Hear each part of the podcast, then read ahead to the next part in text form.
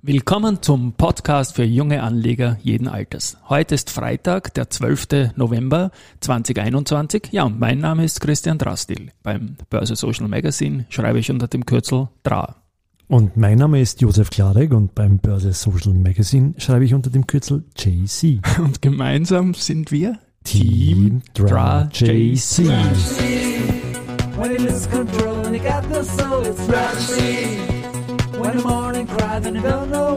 Jetzt habe ich zuerst lachen müssen, weil du dir beim Sagen von mein Name ist Josef gerade eine Locke gerichtet hast. Nein, nein, nein, nein, von meinem Kopfhörer. Der Kopfhörer, achso, der Kopfhörer löst sich gerade auf. Ja, Okay. der, der, der macht, macht einen langen Faden. Ui, ja. da kommt das nochmal. Ja. ja.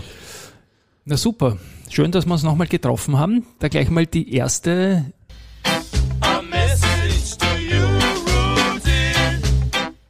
Die erste Message, die gestern an, an rudi.börsenradio.at gekommen ist, spät am Abend. Hat mich gefreut, dass die gekommen ist, weil nämlich gestern kein Podcast war.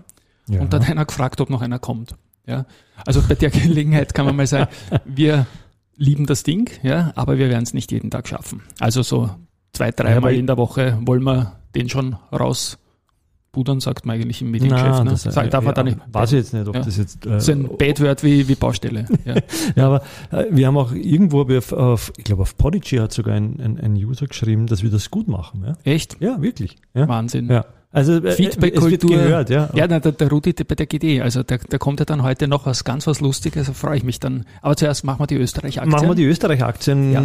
Wir haben eine Aktie auf All-Time-High, zumindest momentan. Oder knapp. Ja, jetzt ist, jetzt ist jetzt schon langsam ganz knapp, aber Sag die mal, wie sie steht. Ja, Und wie steht sie? äh, 44, 40 auf 44, 45, 50. Genau. Das heißt, wir sind im 44, 50 in etwa, ja. Das ist ja die Geschichte, sie steht ja auf dem höchsten Kurs, den sie in Wien jemals gesehen hat. In Wien, wohlgemerkt. Ja.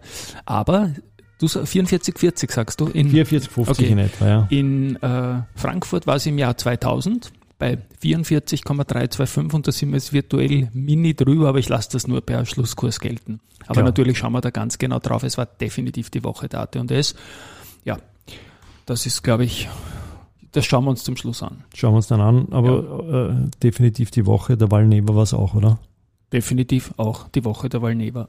Ähm, Kimmichs Hoffnung hat äh, die Welt getitelt. Auch kein, kleine, auch kein kleines Medium. Ja. Ja. die haben getitelt Kimmichs Hoffnung und meinen damit eben den Totimpfstoff von der Valneva und haben das auch in dem Podcast ähm, Alles auf Aktien, das ist der Podcast der Welt und gefühlt ist das der größte. Wird auch extrem kompetent und souverän gemacht. Und die haben heute Valneva thematisiert und haben halt gesagt, okay, es gibt von den Impfgegnern vielleicht wirklich, ich wiederhole mich da nur, ja, wirklich viele, äh, die vielleicht auf traditionelle Impfstofftechnologien warten, vielleicht auch nur als Ausrede, aber vielleicht gibt es das wirklich.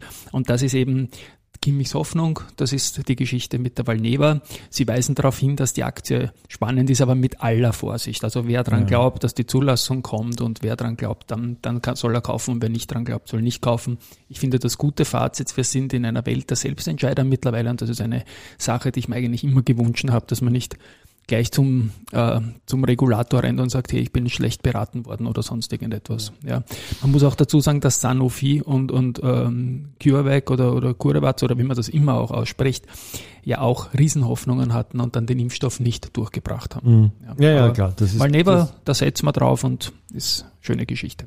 Genau, dann haben wir noch zur Wienerberger einen, einen, einen, Nachhaltigkeitspodcast, oder? Genau, zur Wienerberger. Ich freue mich ja immer, wenn ich die Nachhaltigkeitspodcasts höre, weil die Stimmen kennt man natürlich von den Vorständen und man kennt auch die Vorstände und man weiß auch, was die sagen. Ja, aber ich beim Nachhaltigkeitspodcast kommt irgendwie mehr Persönlichkeit und mehr Weltbild von den Leuten irgendwie rein, statt diesen ganzen EBITDA-Geschichten und Sondereffekten im Q3, for example. Ja. Mhm. Und insofern äh, gefällt mir das zum Beispiel am, am, am Wienerberger Case äh, einmal schaue ich sehr gut. Also da wirklich, wirklich weit und gut ausholt und sagt, die Nachhaltigkeit, wer ist 200 Jahre altes Unternehmen, muss einfach nachhaltig sein, sonst wärst nie durchgekommen und er sagt das so souverän und er ist momentan irgendwie der Andreas Dreichel von früher, also der irgendwie der, der Chef im Markt, finde ich. Auch weil er Aufsichtsratsvorsitzender der, der Wiener Börse ist, ist irgendwie so ein Grand Seigneur geworden. Ja, also so der CEO der CEOs irgendwie vom Gefühl her. Ja. Ich habe mich dann auch gefreut, weil, weil äh, wenn der Vorstand eines so großen Unternehmens dann im Podcast selber äh, Ja. die, die Rolle übernimmt, dann, dann ist das auch schon eine Auszeichnung, ja, und, und äh, für das Thema und für den Podcast, sage ich Ja. mal. Ja. Super war auch die Geschichte, die im gleichen Podcast, wir werden dann beide verlinken, also Wienerberger und äh, Raiffeisen Research und äh, RBI, die haben so einen Doppelpodcast gemacht, Däuber und Arnold.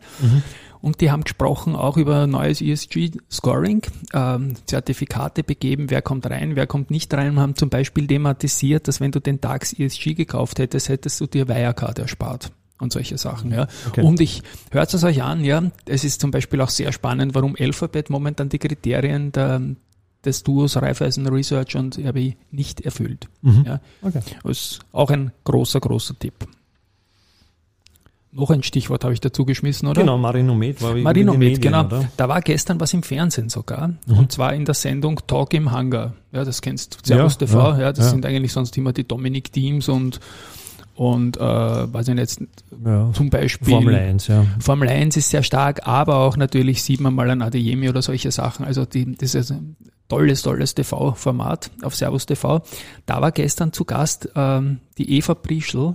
Mhm. Das ist äh, Eva Prischl-Grassauer, das ist Vorstandsmitglied der Marinomed. Mhm.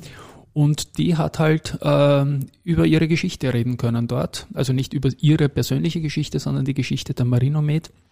Und hat auch thematisieren können wieder äh, die Marinomed Caragiliose haltigen Nasensprays. Und ich, man merkt jetzt, dass da was weitergeht. Ich glaube, ich sage es jetzt im 16. Podcast zum achten Mal.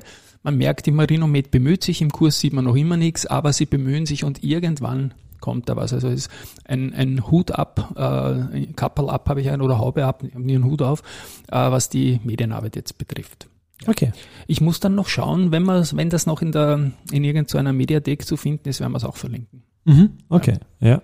Genau. Und nachdem gestern dann noch ein Mail an den Rudi gekommen ist, haben wir heute auch noch eines reinbekommen. Genau, und zwar, A message to you, Rudy. genau, Genau, das war die, äh, ich lies mal vor, was da war. Die Geschichte ist, äh, dass äh, zwei Anfragen gab, äh, wie das jetzt mit Bitpanda und, und Besteuerung und Behaltefrist und, und also da, da hat es ja einen Aufruhr gegeben, weil ich glaube gestern oder was äh, ist die Gesetzesnovelle präsentiert worden. Ich sehe es da gerade, warte, die Mails war, ja, genau, diesen Artikel wieder im Standard. Genau, bezieht sich dann au- auf, die, auf diesen Artikel im Standard dann auch. Äh, da ist das ein bisschen besser ausgerollt worden. Und ähm, Thema ist, ähm, dass äh, das rückwirkend, das ist natürlich eine, eine, eine nicht sehr feine Facette, wenn man ein Gesetz rückwirkend mit Februar des, des schon laufenden Jahres macht. Das andere ist, dass die äh, Emitte, also nicht die Emittenten, der Broker in dem Fall, also Bitpanda, äh, die wie jeder andere Broker die die Cast abführen soll und muss. Ab ja. jetzt, ja, genau. Ab jetzt, ja. Und dass das vor logistischen, dass die, der Broker jetzt vor, vor logistischen Herausforderungen steht, äh, bis hin, dass die der Altbestand in Wahrheit, äh, wenn er übertragen wurde, man nicht mehr nachvollziehen kann, zu welchen Preise wann wie gekauft wurde. Ja, das ist eine super Auflage natürlich, weil ich beginne nochmal mit dem zweiten Mail, das wir dazu bekommen haben, nämlich warum wir nichts über Kryptos sagen. Ja. Ja. Und insofern möchte ich damit vielleicht vorziehend beginnen. Wir sagen nichts über Kryptos, weil wir auch nicht über US-Aktien reden oder über deutsche Aktien. Das ist ein österreichischer Podcast, der sich lupenrein den österreichischen Aktien widmen soll. In dem Fall mit der Bitpanda ist aber eine Steilvorlage irgendwie, weil es um österreichische Steuergesetzgebung gibt, die einfach wehtut, die wir seit Jahren thematisieren. Ja. Und jetzt gibt es natürlich diese Gleichstellung der Kryptos den Aktien. Und insofern ähm, ist das natürlich auch eine Aufregung bei Bitpanda, wie wir uns in der Community auch immer aufregen, was die ganzen Sachen da eigentlich sollen, dass man keine Behaltefristen hat, ja, dass die, die, die dritte Säule der Vorsorge dermaßen diskriminiert wird.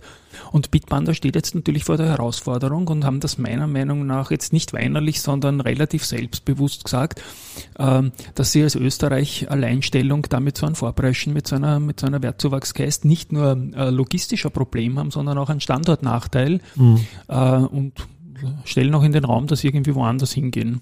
Und irgendwie denke ich mir, wir wissen noch damals, als das eingeführt wurde, was für enorme Kosten das den Banken äh, Ja, das irre, abgerungen hat. Ja.